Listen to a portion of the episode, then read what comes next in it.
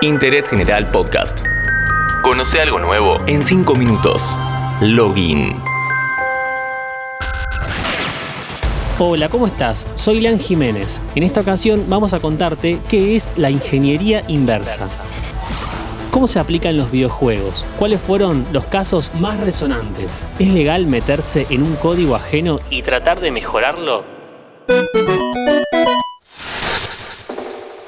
Este podcast te lo presenta Coca-Cola Argentina.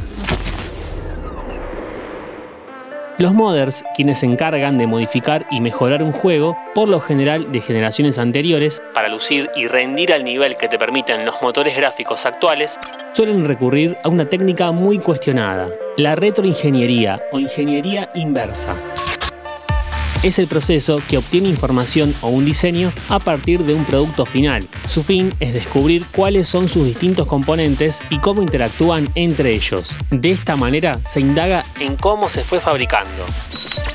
Esta técnica se remonta a la Segunda Guerra Mundial. En aquella época los ejércitos incautaban material del enemigo y lo estudiaban con detenimiento para descubrir posibles mejoras. Por ejemplo, si un avión aterrizaba en territorio enemigo, lo detenían y revisaban hasta el último tornillo para entenderlo.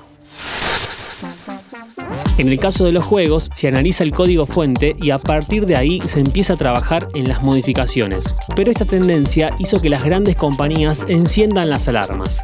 Take-Two, la empresa detrás de los clásicos GTA 3 y Vice City, presentó una demanda contra el grupo Art Free Project, quienes hicieron ingeniería inversa en estos juegos.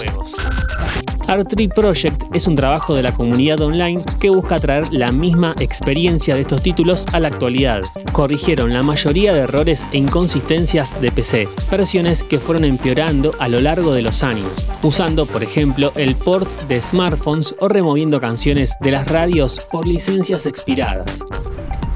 El proyecto añadía nuevas opciones de menú, compatibilidad de mandos actuales, mejoras en los controles, como también mejoras gráficas para estar a la altura de PS2. Según Tech2, el grupo violó los términos y condiciones, donde aclara que está prohibido realizar ingeniería inversa.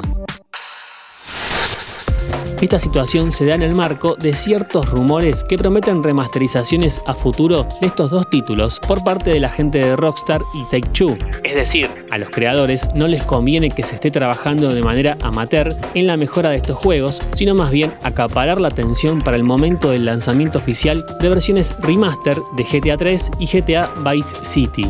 Es que realizar ingeniería inversa no es ilegal. Los problemas surgen con la finalidad de esa actividad.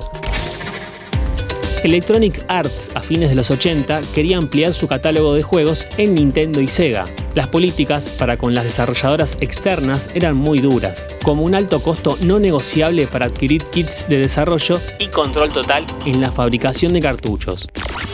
Finalmente, un ejecutivo de Sega le sugirió a uno de los máximos responsables de Electronic Arts que intente hacer ingeniería inversa si quiere un kit de desarrollo propio. La empresa norteamericana lo tomó como un desafío y con su grupo de ingenieros logró piratear la Sega Genesis. En la CES de 1990, el fundador de EA, Trip Hawkins, se reunió con Ayao Nakayama, el entonces presidente de Sega, y le contó lo sucedido. Agregó que estaban dispuestos a iniciar su propio sistema de licencias para suministrar kits de desarrollo a otras compañías, a menos que Sega estuviese dispuesta a aceptar sus condiciones. Sega aceptó que EA pudiese fabricar sus propios cartuchos y recibir un mejor número en cuanto a royalties. La jugada salió muy bien, pero fue muy arriesgada. Si Sega no aceptaba el trato, podría haber destruido legalmente a Electronic Arts. Ya te cuento cuál es el último alcance de la retroingeniería. Antes te recuerdo que este podcast lo presenta Coca-Cola Argentina. Facebook y la Universidad de Michigan están trabajando en la detección del origen de deepfakes, con el fin de combatir la desinformación. El modelo generativo deja una huella en cada imagen que produce, patrones sutiles pero únicos. La ingeniería inversa toma protagonismo en una web donde los recursos y conocimientos sobre cómo trabajar con el código fuente están cada vez más difundidos. Seguí a Interés General en Spotify y escucha nuestros podcasts nuevos todos los días.